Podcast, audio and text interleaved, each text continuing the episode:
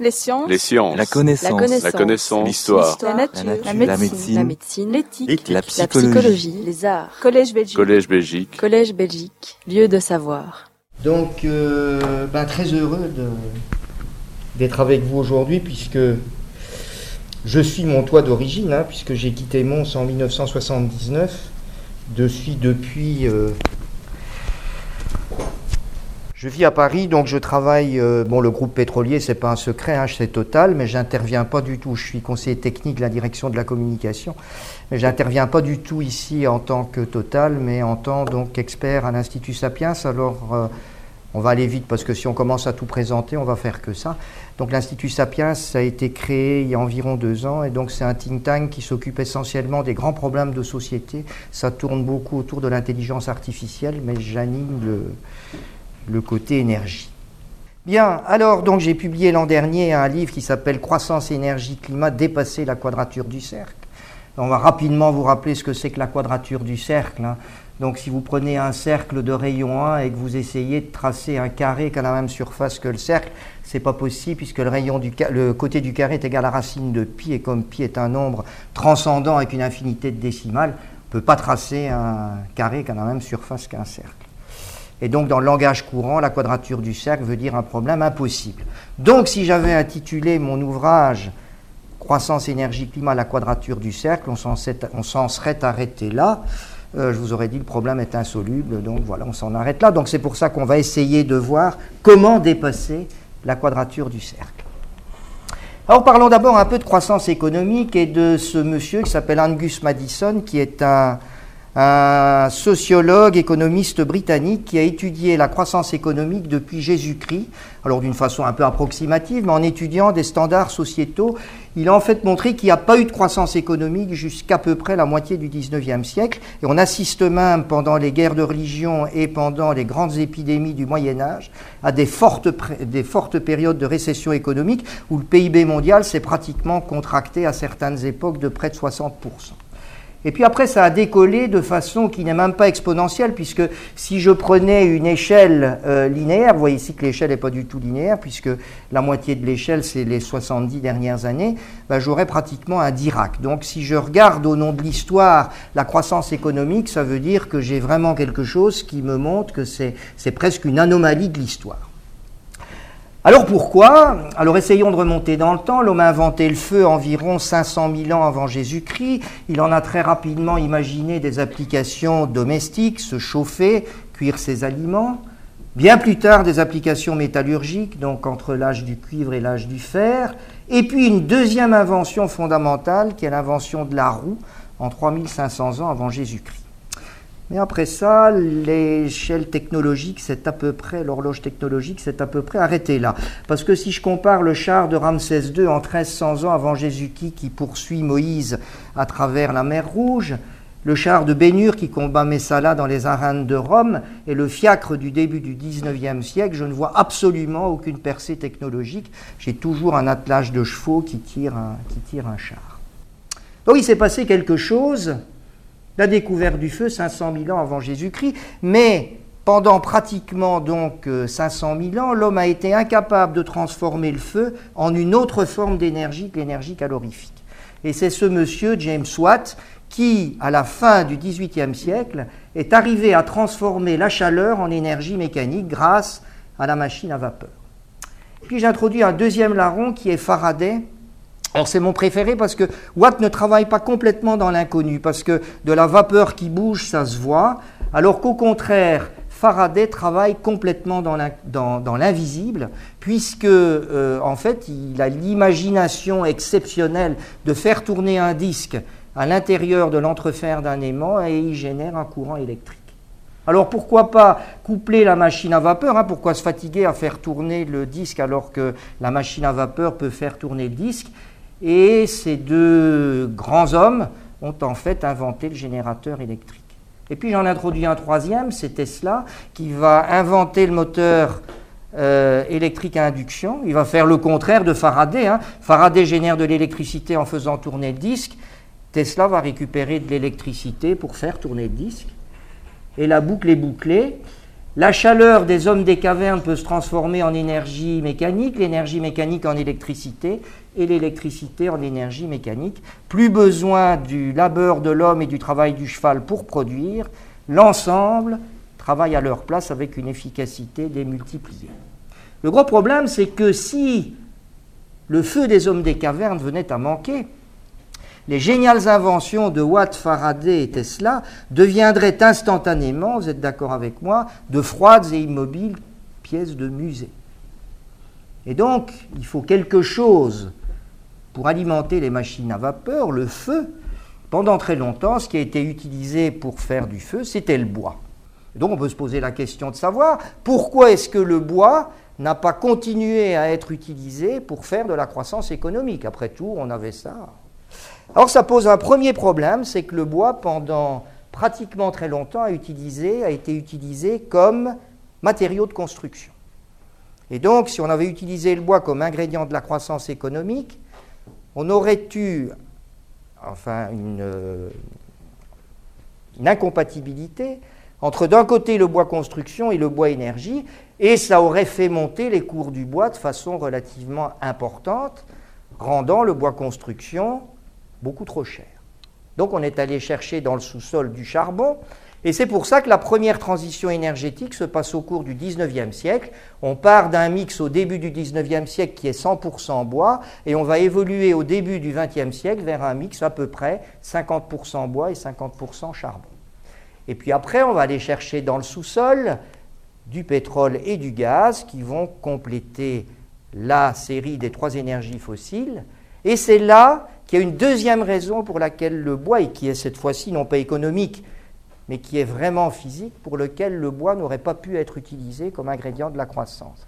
C'est la faible, faible pouvoir énergétique du bois.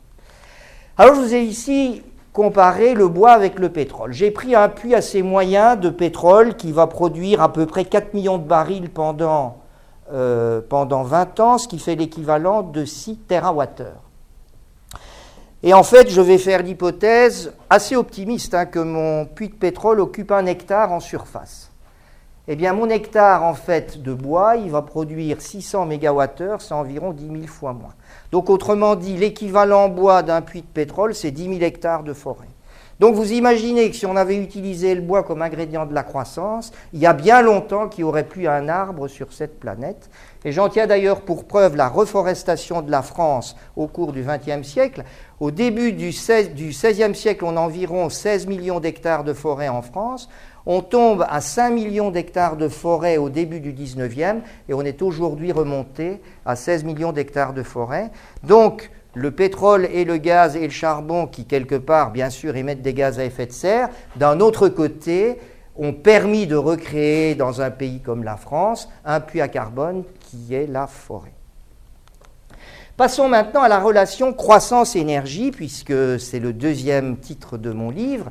Et donc on a une incontestable corrélation entre la croissance économique, c'est-à-dire la valeur du PIB mondial, et la consommation d'énergie primaire exprimée ici en pétawattheure. Alors ce qu'on voit, c'est que la corrélation est incontestable, mais que par contre, elle est loin d'être linéaire. Et elle est loin d'être linéaire dans le bon sens, puisqu'il fallait beaucoup plus d'énergie pour fabriquer une petite unité de croissance, petite unité de PIB en 1950 qu'il n'en faut aujourd'hui. D'où j'introduis un paramètre très important qui s'appelle l'intensité énergétique et qui est le rapport tout simplement entre la consommation d'énergie d'un pays et son PIB. Ça s'exprime en kilowattheure par euro, tout simplement. Donc ce n'est pas le prix du kilowattheure, c'est la quantité d'énergie qu'il faut dépenser pour créer un euro de richesse, un euro de PIB. Et l'intensité énergétique mondiale, donc vous êtes d'accord avec moi que plus elle est faible, mieux c'est, puisqu'il faut consommer moins d'énergie pour un même résultat, elle a été à peu près diminuée par 3 depuis le début du XXe siècle. On le voit ici, qu'au début du XXe siècle, il fallait environ de l'ordre de 7,3 kWh pour produire un euro de richesse et aujourd'hui la moyenne mondiale est de l'ordre de 2,3 et on a aussi tendance à tendre vers une asymptote qui serait à 1 kWh par euro. Donc on est beaucoup plus efficace, heureusement d'ailleurs, aujourd'hui qu'on était au début du 19e siècle. On a un modèle énergétique mondial qui consomme trois fois moins d'énergie pour le même résultat. Mais tout cela ne doit pas cacher l'hétérogénéité mondiale où on voit que tous les pays émergents sont bien au-dessus de la valeur mondiale, alors que tous les pays de l'OCDE sont bien en dessous, et on voit même que les pays européens sont proches de la symptote à 1 kWh par euro. Donc globalement, un Russe va consommer presque 5 fois plus d'énergie pour produire le même euro de richesse. Et donc c'est là que j'introduis ce que j'appelle le syndrome du pauvre, c'est-à-dire que les grandes réserves de réduction d'intensité énergétique ne se trouvent plus du tout dans les pays de l'OCDE, mais bien plus dans les pays émergents. Troisième, euh, troisième mot, donc le climat, avec donc la combustion des énergies fossiles, donc qui émettent des gaz à effet de serre, mais c'est très différent suivant le combustible. Bien sûr, plus vous avez un combustible carboné, en l'occurrence le charbon, plus vous allez produire de CO2. Donc 340 grammes de CO2 par kilowattheure thermique, hein, pas électrique. Donc si vous le brûlez pour le charbon, 250 pour le pétrole et 204 pour le gaz, c'est-à-dire pratiquement à 70 à deux fois moins que pour le charbon. Alors c'est là qu'il est intéressant aussi, tout d'abord, bon, 35 donc, milliards de tonnes émises par an par la combustion de ces trois combustibles fossiles, donc ça c'est quelque chose qui est avéré, mais c'est aussi de bien comprendre en fait la problématique qui se pose aujourd'hui au point de vue climat et au point de vue compréhension. C'est qu'il y a deux choses qui sont bien avérées. La première chose bien avérée, c'est l'augmentation de la teneur en CO2 dans l'atmosphère. On avait 320 ppm de CO2 dans l'atmosphère en 1960, on a 400 aujourd'hui, c'est-à-dire euh, quelque chose qui est bien avéré puisque c'est mesuré sur un certain nombre d'observatoires, c'est absolument indiscutable. La deuxième chose qui est indiscutable, c'est le réchauffement climatique qui est avéré par la réduction de la surface des pôles. J'avais un exemple récemment en faisant une de mes conférences qu'on m'a sorti, c'est que euh, très intéressant de voir le fait que les vendanges en France sont reculées vers le mois d'août chaque année, mais de façon assez considérable, et on a une corrélation à peu près parfaite entre le recul des vendanges et euh, la teneur et la teneur en CO2. Cela étant, la question qui se pose aujourd'hui, est-ce qu'effectivement c'est cette augmentation de teneur en CO2 dans l'atmosphère qui réellement crée le réchauffement climatique? Donc là, c'est une discussion qui reste relativement ouverte aujourd'hui. Donc vous avez ici un exemple de personne qui n'est pas vraiment convaincue de la corrélation entre les deux. Je ne suis personnellement pas climato-sceptique, pour une raison bien simple, non pas dans l'analyse des modèles, mais tout simplement, moi qui suis géologue, ingénieur des mines et donc qui fait beaucoup de géologie, je trouve que par rapport au phénomène naturel, le phénomène est extrêmement rapide pour qu'il n'y ait pas du tout de source anthropique.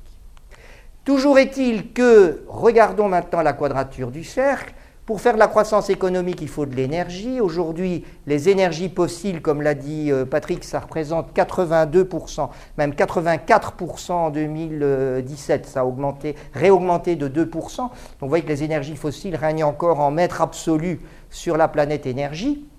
Et ces 82% de fossiles émettant des gaz à effet de serre, on peut être climato-sceptique et donc on un impact sur le climat. Et donc comment dépasser la quadrature du cercle? Et pour ce faire, j'ai introduit une petite équation tout à fait simple. On va la construire ensemble. Si j'écris CO2 égale CO2, vous êtes d'accord avec moi Je divise OT-bas par mégawattheure, toujours d'accord. OT-bas par kilo-euro, toujours d'accord. OT-bas par habitant, toujours d'accord. Eh bien, vous avez là les quatre leviers de la transition énergétique. De droite à gauche, habitant, c'est la croissance démographique. Kilo euro par habitant, c'est la croissance économique. Mégawattheure par kilo euro, c'est ma fameuse intensité énergétique. Et CO2 par mégawattheure, c'est ce qu'on appelle le pouvoir d'émission d'une énergie. Donc elle va être, ça va être élevé pour le charbon, intermédiaire pour le pétrole, plutôt faible pour le gaz et normalement en phase d'utilisation, nul pour les renouvelables et le nucléaire.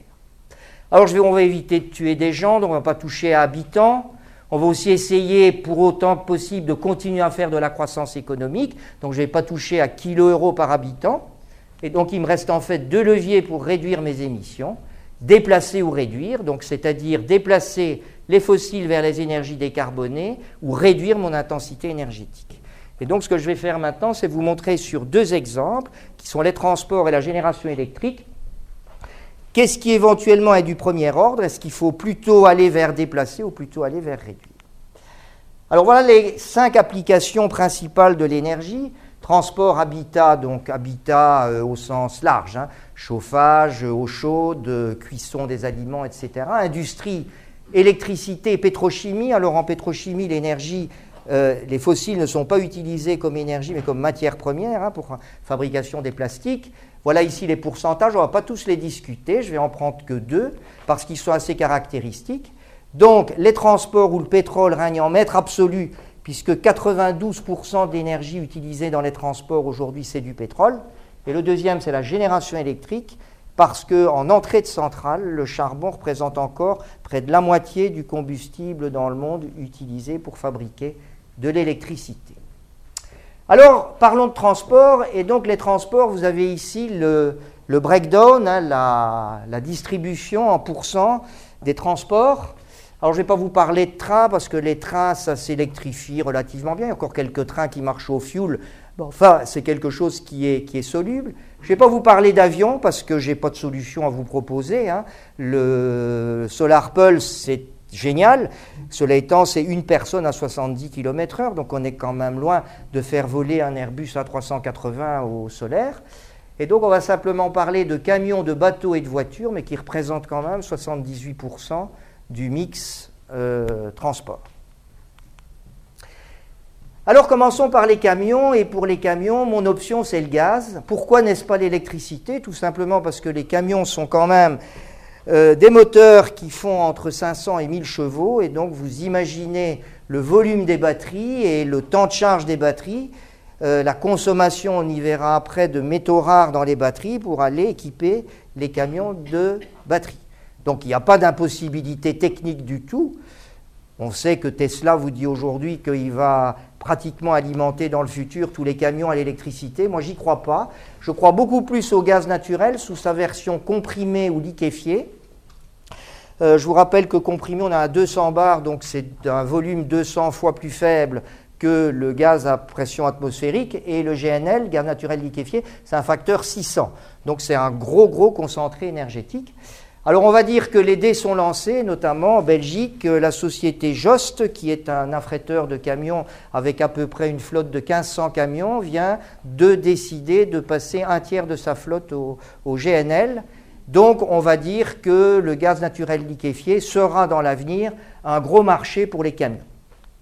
Alors l'intérêt, c'est évidemment, un, vous avez quand même 25 à 30% d'émissions en moins, et surtout, vous n'avez pas de particules. Hein. le gaz est beaucoup plus propre que le fuel et le diesel.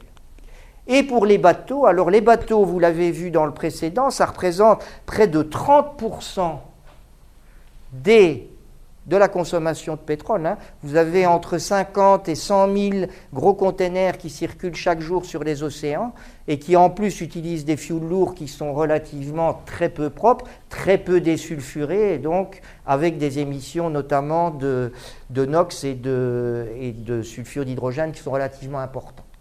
Et donc, en ce qui concerne les bateaux, là, mon option, c'est uniquement le GNL, parce que vous avez besoin pour faire des, traversées transatlantiques de concentrés énergétiques très puissants, et donc le GNL a à peu près une équivalence volume par rapport au, euh, par rapport au fuel.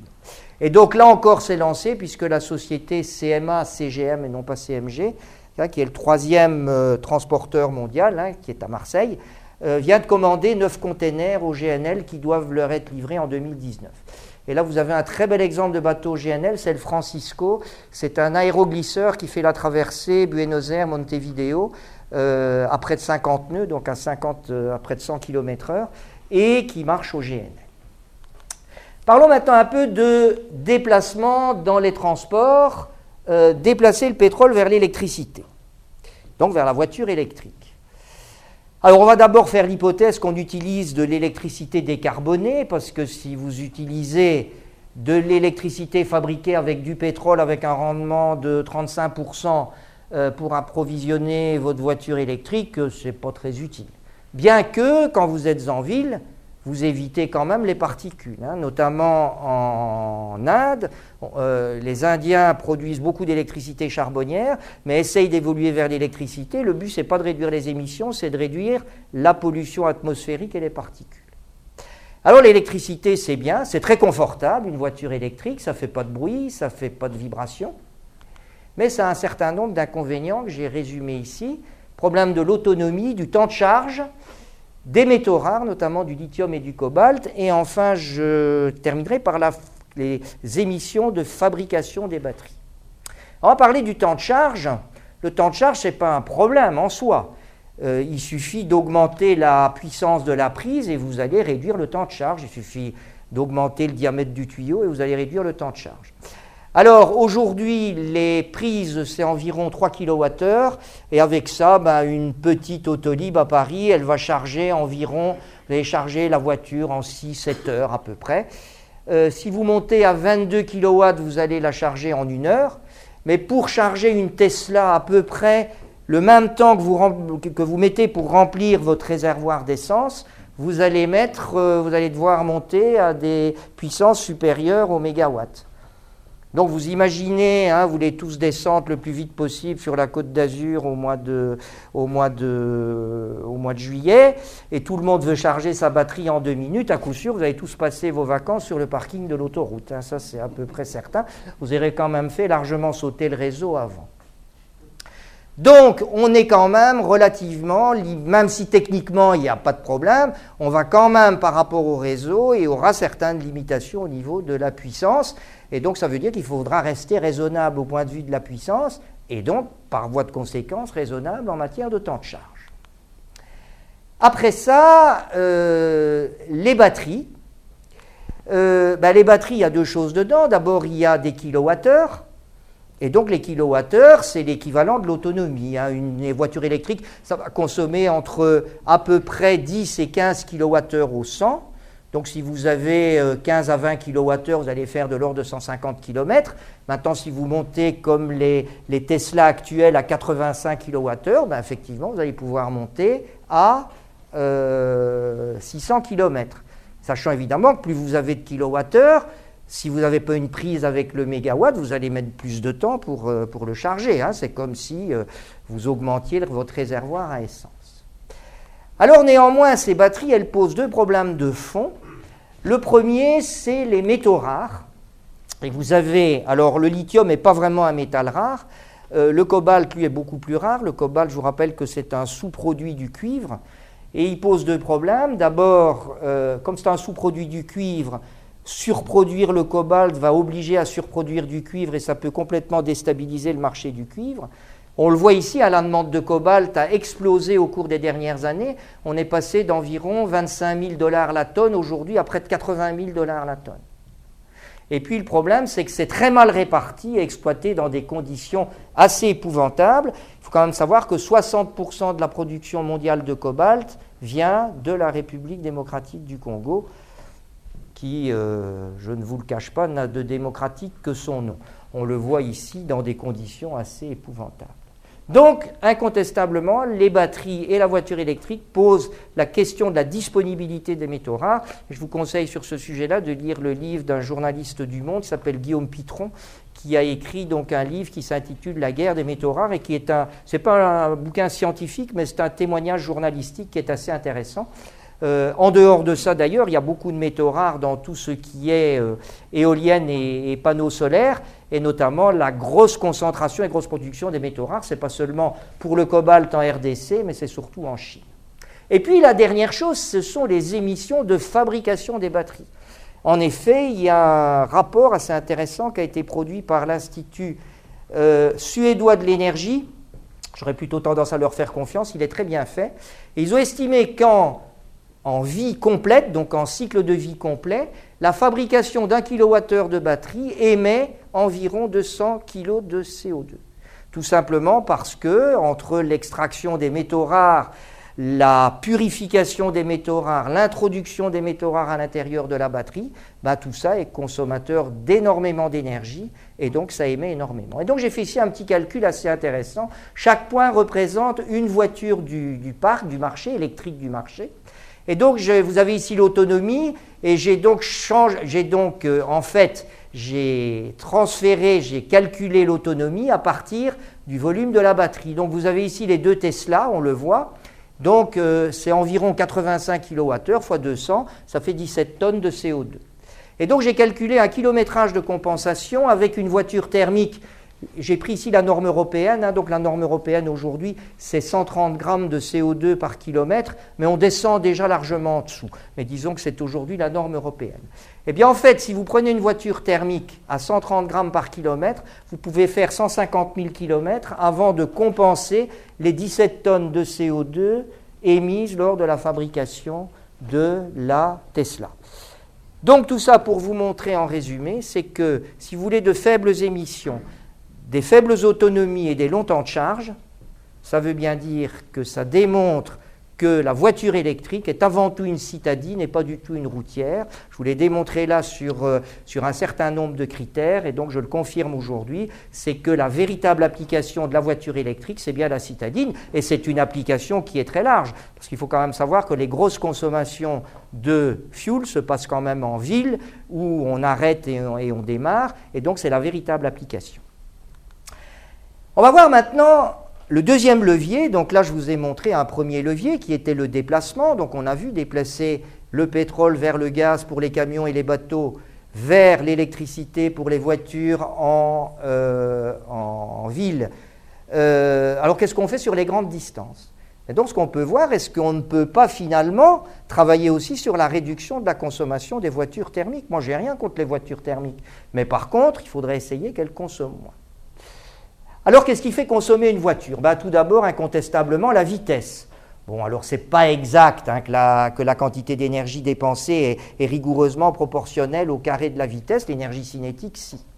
Enfin, toujours est-il que si on passait de 130 km/h à 100, ça réduirait pratiquement la consommation des voitures thermiques sur grande distance de 40%.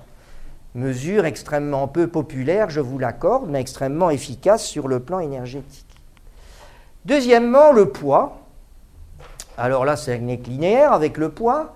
Alors le poids des voitures a évolué. Hein. Vous avez ici la berline d'Al Capone en 1930 qui faisait quand même 7 tonnes. Bon, on a quand même bien évolué. Euh, on a aujourd'hui des voitures dont le poids moyen fait environ une tonne 2, donc on a bien évolué. Mais il faut quand même savoir que les voitures ont pris beaucoup d'embonpoint au cours des 20 dernières années. Elles faisaient en moyenne 950 kg en 1995, elles font plutôt une tonne 2 aujourd'hui, tout simplement parce qu'on a rajouté énormément d'équipements, le pot catalytique, le régulateur de vitesse et puis euh, euh, tout ce qui est GPS, etc. Bah, c'est du poids supplémentaire. Donc il y a à travailler sur le poids, avec notamment essayer de remplacer euh, l'acier par des alliages beaucoup plus légers. C'est disponible, mais ça coûte effectivement relativement cher. Mais donc là, il y a un gros levier de réduction de la consommation. Mais bien plus important, c'est de réduire les frottements. Alors vous avez deux voitures, ça frotte à deux niveaux, hein. ça frotte dans l'air et ça frotte au sol. Et donc notamment, vous avez aujourd'hui une grille européenne de la qualité des pneumatiques et vous avez ici, bah, c'est un peu le même, type de grille que pour l'habitat, qui va de G jusqu'à A. Et vous le voyez ici, bah, que G à 100 km euh, par 100 km, vous allez presque consommer euh, trois quarts de litre au 100 en plus. Et puis vous avez évidemment les frottements dans l'air qui sont très importants. C'est le fameux CX hein, qui, est associé à, qui est associé aux voitures. Et donc je vous ai fait ici deux comparaisons j'ai équipé la voiture la moins aérodynamique du marché, qui est la BMW X3, avec des pneus de classe G, donc les pneus les moins bons. Et puis j'ai pris la Mercedes CLA, c'est en fait les deux voitures de fonction propose Total. Euh, la Mercedes CLA avec des pneus de classe A. Eh bien, à 120 km/h, ça fait 4 litres au 100 de, différence de consommation. Donc vous voyez que sur les frottements, on a encore beaucoup de progrès à faire. Malheureusement, aujourd'hui, on évolue vers beaucoup d'AUV, hein, donc de, voitures de ce type, qui, du point de vue aérodynamique, on ne peut pas faire pire. Et puis, réduire la consommation, c'est évidemment le digital. Vous avez beaucoup de sources de réduction de consommation avec le digital. Le régulateur de vitesse équipé aujourd'hui dans toutes les voitures, mais beaucoup, sur la boîte de vitesse intelligente.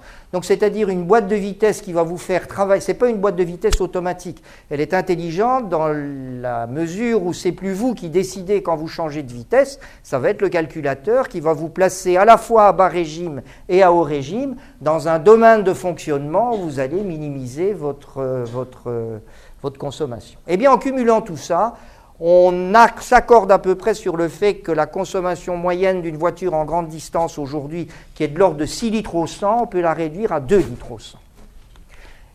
Et donc c'est intéressant de savoir si je compare déplacer versus réduire. Alors aujourd'hui, le parc mondial de voitures, c'est 1,2 milliard de voitures, avec 3 millions de voitures électriques. Je ne les ai pas considérées ici parce que ce n'est même pas l'épaisseur du trait du crayon.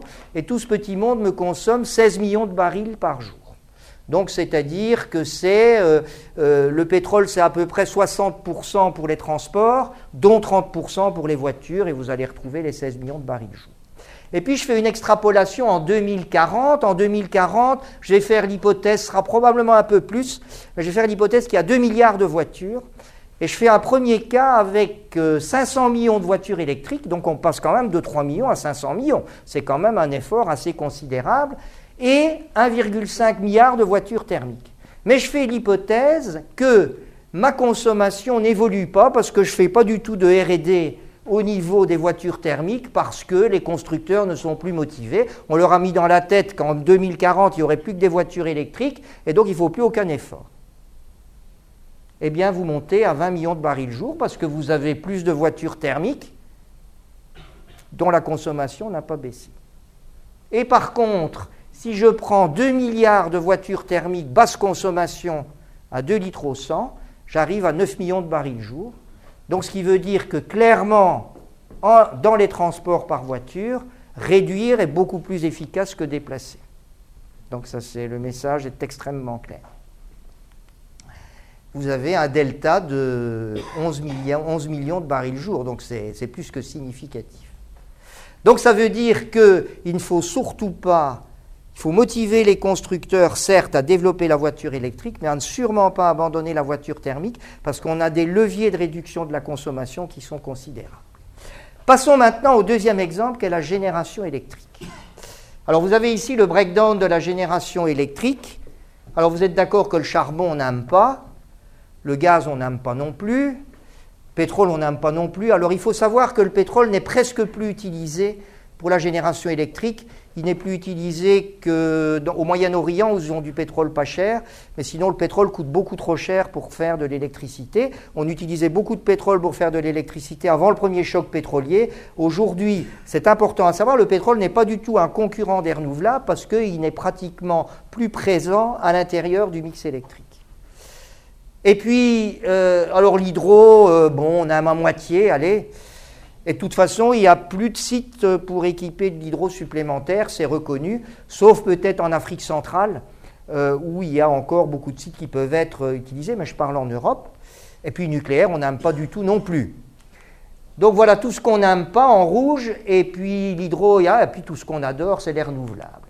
Et donc aujourd'hui, ben, c'est 78% qu'on n'aime pas, qu'on voudrait en un claquement de doigts transférer vers les 6% qu'on adore.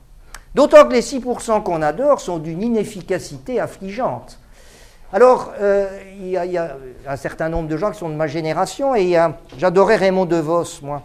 Et il avait fait une, un sketch qui s'appelle euh, À quand, à quand les vacances euh, Et puis, c'était en fait un mixing entre la ville de Caen et le Caen QND. Et donc, il posait la, la question Est-ce que vous savez où est Caen? Et donc le type lui dit, bah, si, jamais euh, vous ne me disiez pas quand, je ne peux pas vous dire où, et puis c'était. Ben, les renouvelables, c'est pareil, vous ne savez jamais où et quand. Parce que le thermique et le nucléaire, c'est non seulement quand je veux, je fais tourner ma centrale quand je veux, mais c'est aussi où je veux. C'est-à-dire que je mets ma centrale où j'ai besoin d'électricité. Alors qu'au contraire, le renouvelable, c'est quand Dame Nature veut et où Dame Nature veut. C'est pas seulement j'ai du soleil sur la France, c'est j'ai du soleil à Marseille et puis de la pluie à Lille comme Mons comme d'habitude, pas aujourd'hui, mais bon. Et puis, ben, si je veux alimenter Lille avec Marseille, ben, il me faut un câble entre les deux. Donc il n'y a pas seulement la question du quand, mais la question du où. Alors discutons d'abord la question du quand et pourquoi est-ce inefficace. Et pour ça, il y a un point intéressant à introduire, ce qu'on appelle, ce que les électriciens appellent le temps de charge. Ils l'expriment souvent en pourcentage de temps, mais c'est intéressant de le calculer en, donc en électricité produite par unité de puissance. Alors le gros problème, c'est que les journalistes ne font jamais la différence entre le kilowatt et le kilowattheure. Pour eux, c'est pareil. Et donc, effectivement, c'est jamais facile de leur expliquer le calcul que je vais faire là. Si je prends la France, 1 gigawatt de nucléaire va me produire, donc 1 gigawatt, c'est à peu près un réacteur nucléaire. Il y en a soit 58 en France et il y a 60 gigawatts de, puissance euh, nucléaire en France à l'heure actuelle. Ça va me produire 7 TWh d'électricité sur l'année. Vous, ce qui vous intéresse, ce n'est pas le gigawatt, hein, c'est le, le kilowattheure. C'est le kilowattheure que vous payez sur votre, sur votre facture. Alors, je ne sais pas, moi c'est EDF, mais je ne sais plus vous comment ça s'appelle. Eh bien, l'éolien et le solaire, ça va être entre 1 et 2 TWh. Le solaire, c'est voisin de 1, et l'éolien, c'est 1,8 à, 2. Et en plus, ce n'est pas variable dans le temps. J'ai fait des courbes depuis 2000 sur l'ensemble de l'Europe et, sur divers pays. Ça n'évolue pas, ce qui est d'ailleurs normal. Ce n'est pas une question de technologie. C'est une question, il y a où il n'y a pas de vent et il y a où il n'y a pas de soleil. Et depuis 2000, ben, la durée d'ensoleillement et la durée n'a pratiquement pas varié, ou disons de façon assez marginale. Et donc ça veut dire que quand je retire un gigawatt de thermique ou de nucléaire, je vais devoir rajouter 3 à 5 gigawatts. Et encore, mon calcul est très optimiste, parce que je fais l'hypothèse lissée sur une année, alors que je peux avoir des périodes où j'ai zéro. Euh, je n'ai pas 1,5 à 2, quand j'ai ni soleil ni vent, j'ai zéro. Mais lissé sur l'année, j'ai ça, donc on va se prendre ça comme moyenne. Et donc, en fait, la loi sur la transition énergétique française, donc la France aujourd'hui, c'est 75% de nucléaire, je vous ai dit 60 réacteurs d'un gigawatt, 60 gigawatts, et on voulait retirer 20 gigawatts pour descendre à 50% à peu près de nucléaire. Ben, en fait, euh, ça voulait dire, je multiplie tout bêtement par mes 3,5, ça me faisait 60 gigawatts de renouvelables, donc ça me faisait 35 000 éoliennes de 2 mégawatts pour lisser sur l'année. Et avec ça, je n'étais pas sûr d'avoir euh, de, l'électricité tout le temps. Or, on sait qu'en France aujourd'hui, euh, la vitesse de mise en œuvre des éoliennes, c'est environ 600 par an. Donc, si je faisais le calcul, je me, avec pour mes 35 000, je me trouvais en 2065 et non pas en 2025. Donc, c'est pour ça que l'ancien ministre Nicolas Hulot avait, avait dit que finalement, ça ne serait pas possible en 2025 et qu'il ne donnait pas de date pour atteindre l'objectif. Et à sa place, j'aurais tout à fait fait pareil. Toujours est-il que vous avez donc une première course à l'échalote pour mettre en, œuvre les renouvelables, c'est la course au gigawatt. Et puis vous en avez une deuxième qui est le OU. Donc là j'ai repris hein, du vent dans le golfe de Gascogne, du, soleil sur la côte d'Azur, de la pluie en Normandie et de la neige en Alsace. Ben, si vous n'avez pas de ligne électrique, ben, il n'y a pas de courant en, Normandie et en Alsace. Et donc vous avez une deuxième course à l'échalote, c'est la course à la ligne. Alors illustrons ça sur deux cas, tout ce qu'il faut faire et tout ce qu'il ne faut pas faire. L'Allemagne d'abord, ben, l'Allemagne c'est tout ce qu'il ne faut pas faire, tout simplement parce que l'Allemagne a décidé, pour des raisons purement idéologiques et politiques, de sortir du nucléaire et en même temps de mettre en œuvre les renouvelables. Alors vous avez ici le bel exemple sur des chiffres précis de la course à l'échalote au point de vue de la puissance. Les Allemands aujourd'hui ont pratiquement mis en œuvre 100 gigas d'éolien et de solaire, donc ce qui fait une fois et demie à peu près la puissance du parc nucléaire français. Je vous ai dit que c'était de l'ordre de 60 gigas, et ça produit un tout petit pipi d'à peine 100 TWh. Alors qu'en France, les 60 gigas de nucléaire produisent de l'ordre de 420 TWh. Donc on retrouve bien, retrouve bien notre facteur entre, entre 3,5 et 5. Et donc, qu'est-ce qui s'est passé? Ben, Le prix du gaz était trop élevé, ils n'ont pas pu augmenter leur quantité de gaz, et donc ils n'ont pas eu d'autre euh, euh, choix que de maintenir le charbon, qui représente encore aujourd'hui 40% euh, environ de la génération électrique charbonnière allemande, et en plus c'est de la lignite, donc c'est le charbon le plus épouvantable. Et donc ça vous montre que si vous voulez mettre en œuvre des renouvelables, il faut vous appuyer sur un ami, et vous avez trois amis possibles, c'est le charbon, le gaz ou le nucléaire. Il n'y a pas d'autres euh, possibilités. Et les Britanniques, eux, ils ont fait le contraire. C'est-à-dire qu'ils ont aussi mis en œuvre un petit peu moins, mais ils sont moins nombreux de, renouvelables ici. Ils ont quand même mis en œuvre 30 gigas de renouvelables, hein, c'est conséquent, surtout en éolien. Alors le réolien est un petit peu plus efficace parce que c'est une île, donc il y a un peu plus de vent en Grande-Bretagne. Mais surtout, ils ont profité de la, de la baisse du prix du gaz pour remettre du gaz, maintenir leur nucléaire et baisser fortement le charbon. Mais en termes de gaz à effet de serre, il n'y a pas photo. Les Allemands les ont à peine réduits, alors que ça a multiplié le coût de leur électricité par deux, alors que les Britanniques, qui n'ont pas augmenté le prix de leur électricité, ont baissé de 25%. C'est les champions du monde de la réduction des gaz à effet de serre.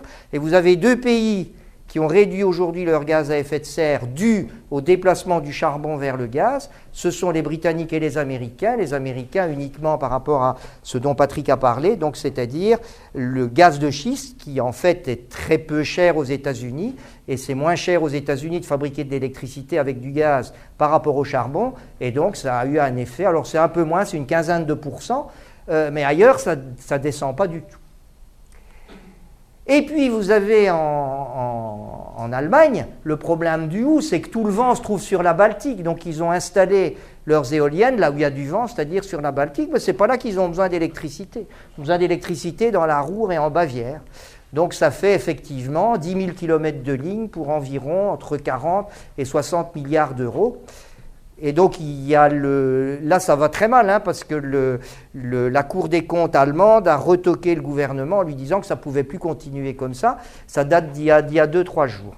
Et que les, que, les, que les investissements devenaient tout à fait insupportables. Ils ont quand même dépensé, je crois que c'est près de 800 milliards, si je, si je ne me trompe pas, 800 milliards d'euros pour un résultat absolument nul. Voilà. Donc, tout ça pour vous expliquer que les renouvelables, moi, je trouve ça très bien, mais par contre, c'est une énergie avec un mot qu'il faut garder dans votre esprit qui est purement local.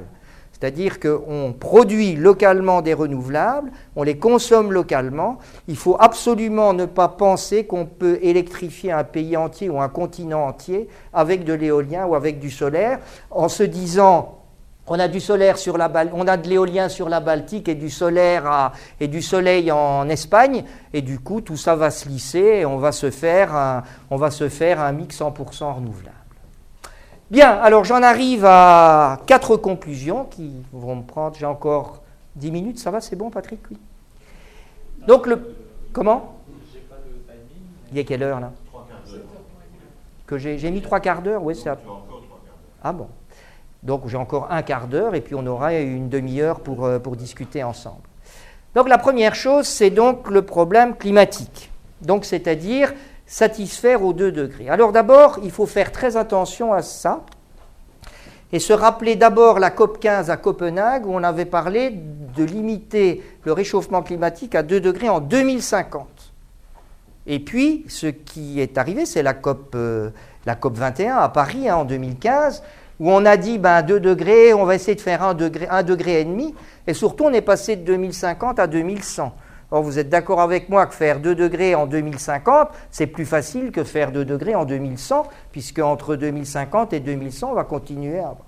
Donc moi, j'ai fait mes calculs sur 2 degrés 2050, sur la COP 15, et c'est déjà pratiquement impossible. Donc pour vous dire que les objectifs de la COP 21, c'est même pas la peine de les discuter. Alors, qu'est-ce que ça implique de réduire les émissions euh, pour essayer d'atteindre euh, cet objectif? Alors évidemment, en raisonnant comme ça, je ne suis pas climato-sceptique. Donc c'est-à-dire que je fais confiance au modèle qui corrèle les augmentations de CO2, parce que moi je vais discuter qu'en augmentation de CO2 et la température. Donc aujourd'hui, je vous ai dit qu'annuellement, on produit à peu près, on émet à peu près 35 milliards de tonnes de CO2. Donc c'est le cumul du charbon, du pétrole et du gaz. Et puis si on continue nos politiques sans rien en changer, normalement on va arriver à 60 milliards de tonnes en 2050. Et les modèles montrent à ce moment-là une augmentation de température. Donc aujourd'hui on est à peu près à 1 degré une augmentation qui serait de 3 degrés. Donc je vous rappelle que l'augmentation de température, c'est toujours par rapport à la période pré-industrielle, donc c'est avant Watt, Faraday et Tesla. Et si on veut satisfaire les 2 degrés, ben, il faut, par rapport au schéma, donc en fait c'est le schéma qu'appelle euh, Patrick euh, les current policies, donc on continue comme si de rien n'était, et ça c'est ce qu'on appelle le schéma 450 ppm, donc on est aujourd'hui à peu près à 400 et on veut limiter à 450 ppm dans l'atmosphère. Et à ce moment-là, pour réduire et donc satisfaire les 2 degrés, ben on le voit, il faut ramener à peu près en 2050 les émissions à ce qu'elles étaient vers les années 1995. Et surtout, ça fait un, 575 milliards de tonnes de différence entre les deux schémas. Or, on émet 35 par an, donc vous vous rendez compte de l'effort. Et ce qui est intéressant, c'est de regarder où se situe l'effort. 31% pour la Chine, 13% pour les États-Unis, 6% pour l'Europe et 50% pour le reste du monde. Mais surtout, quand on regarde la distribution, c'est en fait 70% de l'effort pour les pays non OCDE, donc les émergents, et seulement 30% de l'effort pour les pays de l'OCDE. Donc je retrouve là, comme pour l'intensité énergétique en matière d'émissions, ce que j'appelle le syndrome du pauvre, donc c'est-à-dire que ce sont aujourd'hui les plus pauvres qui doivent faire les efforts les plus importants. Alors c'est intéressant parce que nous, nous sommes riches et finalement, euh, on a presque réduit, on a émis dans le passé, mais aujourd'hui, on ne détient plus tellement les clés de la réduction des émissions. Alors que les pays pauvres qui n'ont pas les moyens, eux, détiennent les clés. Alors est-ce qu'on peut payer pour eux? Voilà, donc vous avez les pauvres d'un côté et les riches de l'autre, et on estime que la transition énergétique des pauvres coûte de l'ordre de 1500 à 2000 milliards d'euros par an, c'est une estimation de la Banque mondiale. Et tout ça, c'est 3 à 4% du PIB des pays de l'OCDE. Or, aujourd'hui, on a 2% de croissance, donc ça veut dire que si on finançait la transition énergétique des pauvres là où c'est nécessaire, ça voudrait dire qu'on accepte de, rentrer définitivement, pratiquement en récession économique.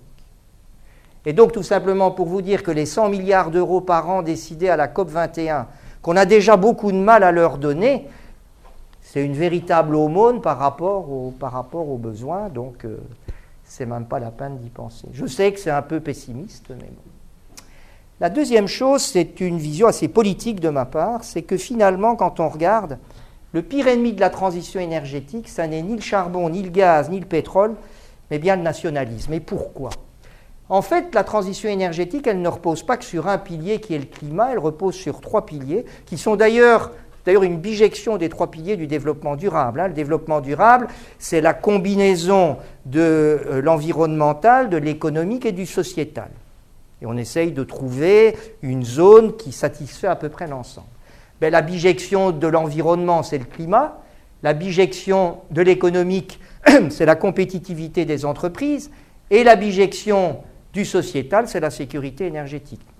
D'ailleurs, mon patron, euh, patron de Total, Patrick Pouyanné, dit toujours que l'énergie, elle doit être abordable, compétitivité, elle doit être disponible, sécurité, elle doit être propre, c'est climat. Hein, Alors vous voyez que sur ces trois piliers, il y en a un qui est global, qui n'a pas de frontière, c'est le climat. CO2, il ne s'arrête pas à la frontière alors qu'il y en a deux qui sont profondément nationalistes, c'est la compétitivité des entreprises et la sécurité énergétique. Donc plus vous allez avoir une démarche nationaliste, plus vous allez gonfler les deux piliers sécurité énergétique et compétitivité aux dépens du climat.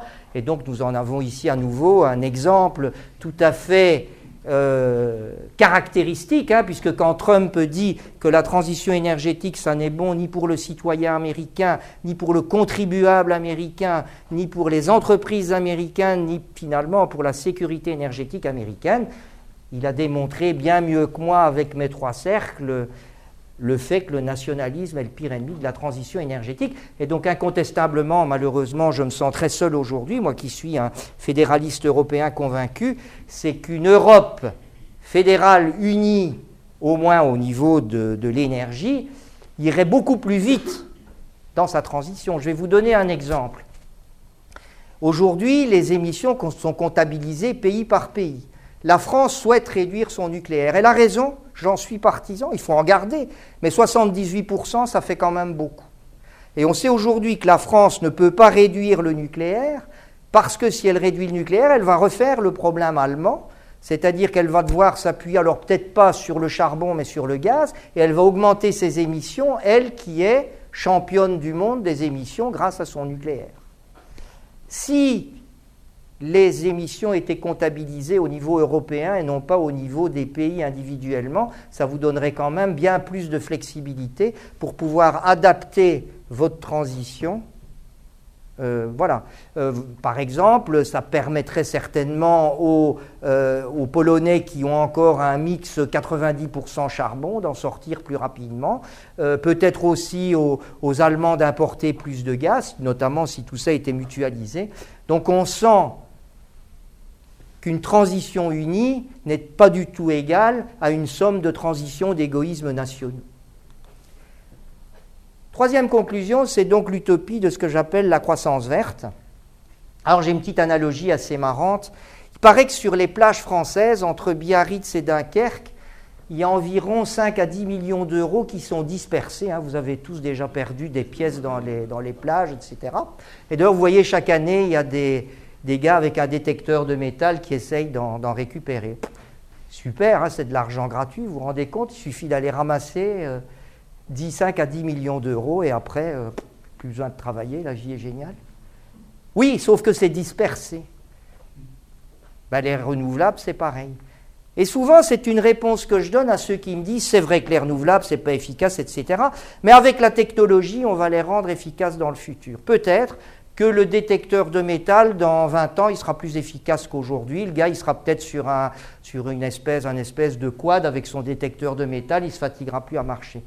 Mais reconnaissez qu'il y a une chose que vous ne changerez jamais, c'est la dispersion des pièces, de même que vous ne changerez pas le fait que l'énergie est dispersée dans l'atmosphère, comparé à un fossile qui est un concentré énergétique dans le sous-sol. La deuxième chose, c'est que les ENR, donc les énergies renouvelables, ne représentent en rien une percée technologique. Alors, vous devez connaître ce monsieur qui s'appelle Joseph Schumpeter, qui avait imaginé ce qu'il appelle l'innovation destructrice. Donc c'est un économiste très connu et autrichien du début du XXe. Et donc ce qu'il avait dit, c'est que pour faire de la croissance, il faut en fait une innovation qui détruise la technologie précédente. Alors le meilleur exemple, c'est le disque vinyle, le CD et le numérique. Hein, le disque vinyle a détruit euh, le CD a détruit le disque vinyle et puis le numérique a détruit le CD ou bien euh, la photo numérique et l'argentique.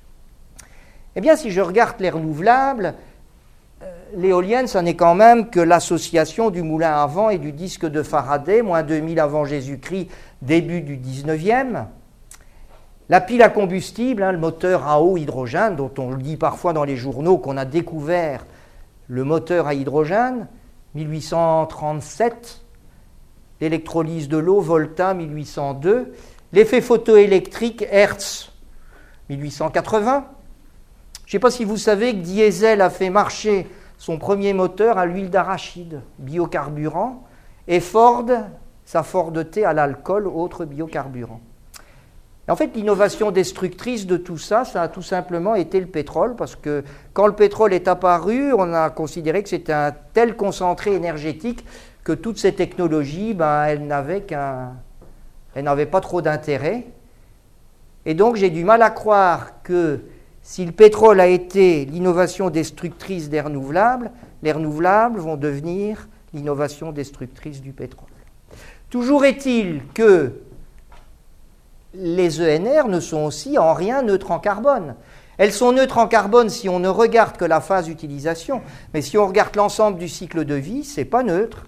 Hein. Une éolienne, c'est 2 MW, c'est rien, 2 hein, MW, et c'est 150 tonnes d'acier et 400 mètres cubes de béton. On veut augmenter aujourd'hui la puissance des éoliennes, faire monter à 6, 8, voire 10 euh, mégawatts. Euh, ce sont des mâts de 300 mètres, c'est une tour Eiffel à chaque fois. Et puis le mât de 300 mètres, euh, alors je n'ai pas calculé la quantité de, béton, mais elle va augmenter de façon très significative et pas de façon linéaire. Toujours est-il que donc je ne crois pas du tout à ce modèle centralisé, mais un modèle décentralisé où vous installez de l'éolien et du solaire là où il y a du vent et euh, du soleil, et vous compensez par des petites unités, soit thermiques, soit nucléaires. Donc le gaz est très adapté, le nucléaire aussi. Est-ce que sociétalement les villes accepteront des petites donc quand je dis petites unités nucléaires, c'est pas le gigawatt, on vise quelques dizaines de mégawatts, je vais dire. euh, ça reste un problème sociétal à, poser. De toute façon, quoi qu'il en soit, le trajet du charbon vers les renouvelables devra s'appuyer sur un ami, ça sera un chemin tortueux, et il y en a deux possibles, c'est le gaz ou le nucléaire. Donc si vous voulez décarboner, ça ne peut pas être le gaz, donc ça peut être que le nucléaire. Et donc ça veut dire que comme vous avez besoin d'un avis, inévitablement, si vous voulez passer du charbon vers les renouvelables, ça correspondra à une renucléarisation de la société. Alors dans sa version imparfaite aujourd'hui qu'est la fission, espérons dans sa version quasi parfaite future qu'est la fusion, ce sera notre, euh, notre, euh, notre sauveur, la fusion. Et on ne fera d'ailleurs que reproduire ce que fait le Soleil aujourd'hui, puisque le Soleil ne fait que de la fusion nucléaire. Et d'ailleurs, si vous faites un, arbre des causes des énergies, ou un arbre des sources d'énergie, seul le nucléaire est l'énergie disponible. Le Soleil, c'est de la fusion nucléaire. L'éolien, ce ne sont que des différences de température dues au Soleil. Les courants marins, exactement pareil. Et les fossiles, c'est quoi? La géothermie, c'est de la fission nucléaire dans l'écorce terrestre, dans le manteau. Et les fossiles, c'est quoi? Sont des plantes énergie solaire qui sont cuites dans l'écorce terrestre, fission nucléaire. Donc la seule source d'énergie primaire réelle, c'est le nucléaire. Alors, je reviens à mon équation de Kaya. Donc vous voyez que déplacer, c'est compliqué. Par contre, réduire, effectivement, euh, et on pourrait le montrer également, je ne l'ai pas ici parce que ce serait trop long, sur la génération électrique, c'est que réduire sur la génération électrique, il y a deux mots-clés qui s'appellent cogénération et cycle combiné. Cogénération, la France pourrait produire toute son eau chaude et toute la chaleur uniquement grâce à la chaleur fatale perdue dans les réacteurs nucléaires. 400 TWh à peu près euh, perdus d'énergie. Le seul problème de la cogénération, c'est que les centrales sont loin des villes et que la chaleur, ça ne se transporte pas avec beaucoup d'efficacité. Et puis vous avez les cycles combinés qui sont, donc vous combinez un cycle gaz avec un cycle vapeur et vous doublez le rendement. Quand même savoir que la production mondiale d'électricité, c'est 25 pétawattheures, mais la consommation d'énergie primaire, c'est 60 pétawattheures. Donc on jette à la poubelle 35 pétawattheures. Alors l'électricité, c'est confortable, c'est sûr, mais c'est un gaspillage éhonté. Alors moi, mon problème, c'est qu'ici, j'ai 1% de croissance démographique. Là, j'en ai pas parlé parce que je ne suis pas démographe, mais je peux qu'en considérer. Et donc, est-ce que je vais pouvoir continuer à faire mes 3% de croissance économique que j'ai, c'est vrai, réalisé depuis la fin du deuxième conflit mondial, 2,9 de croissance. Et donc là, je termine sur un petit slide. Alors, euh, Patrick vous a dit que j'avais fait ma dernière expat au Kazakhstan. Et donc, le Kazakhstan, c'était Astana. Puis Astana, c'est moins 25 degrés en moyenne l'hiver. Donc, euh, voilà. Et un soir, pas grand-chose à faire. J'étais dans un bar en face d'une grande Stella Artois parce qu'on trouve de la Stella Artois. Et j'avais à côté de moi quelqu'un qui avait aussi une grande Stella Artois, et il se fait qu'il était américain. Il m'a sorti cette analogie assez intéressante, qui est celle-là. Je fais rentrer un petit Égyptien en l'an moins 2000 avant Jésus-Christ, et je vais lui octroyer une surface habitable d'un mètre carré habitable. Et dans ma grande générosité, je vais lui donner 3% de croissance par an sur sa surface habitable. Et donc ma question est, pour une fois je vais vous faire travailler, quelle est aujourd'hui sa surface habitable à votre avis? Alors il y en a qui ont déjà vu la présentation, donc ils vont se taire. Vous avez une idée? Les jeunes là que je vois. Comment? La surface du globe. Allez, on va partir là-dessus. Ça fait beaucoup quand même la surface du... Non? Vous croyez que c'est la surface du globe sans problème? Eh bien, en l'an 1362, il est propriétaire de Paris. En l'an moins 1092, il est propriétaire de la France. En l'an moins 989, il est propriétaire de l'Europe. En moins 858, nous y sommes. On est encore presque 1000 ans avant Jésus-Christ, il est propriétaire de la Terre. En l'an plus 40, il est propriétaire du système solaire. En l'an 1221, il est propriétaire de la Voie lactée. Et en l'an 2000, notre heureux Égyptien est propriétaire d'une surface habitable de 2,23 10 exposant 51 mètres carrés, sachant que l'univers observable est de 10 exposant 49 mètres carrés. Donc ça veut dire qu'une croissance à 3% sur 4000 ans ne laisse plus la place dans l'univers qu'à une personne. Voilà, je m'arrêterai là, je vous remercie.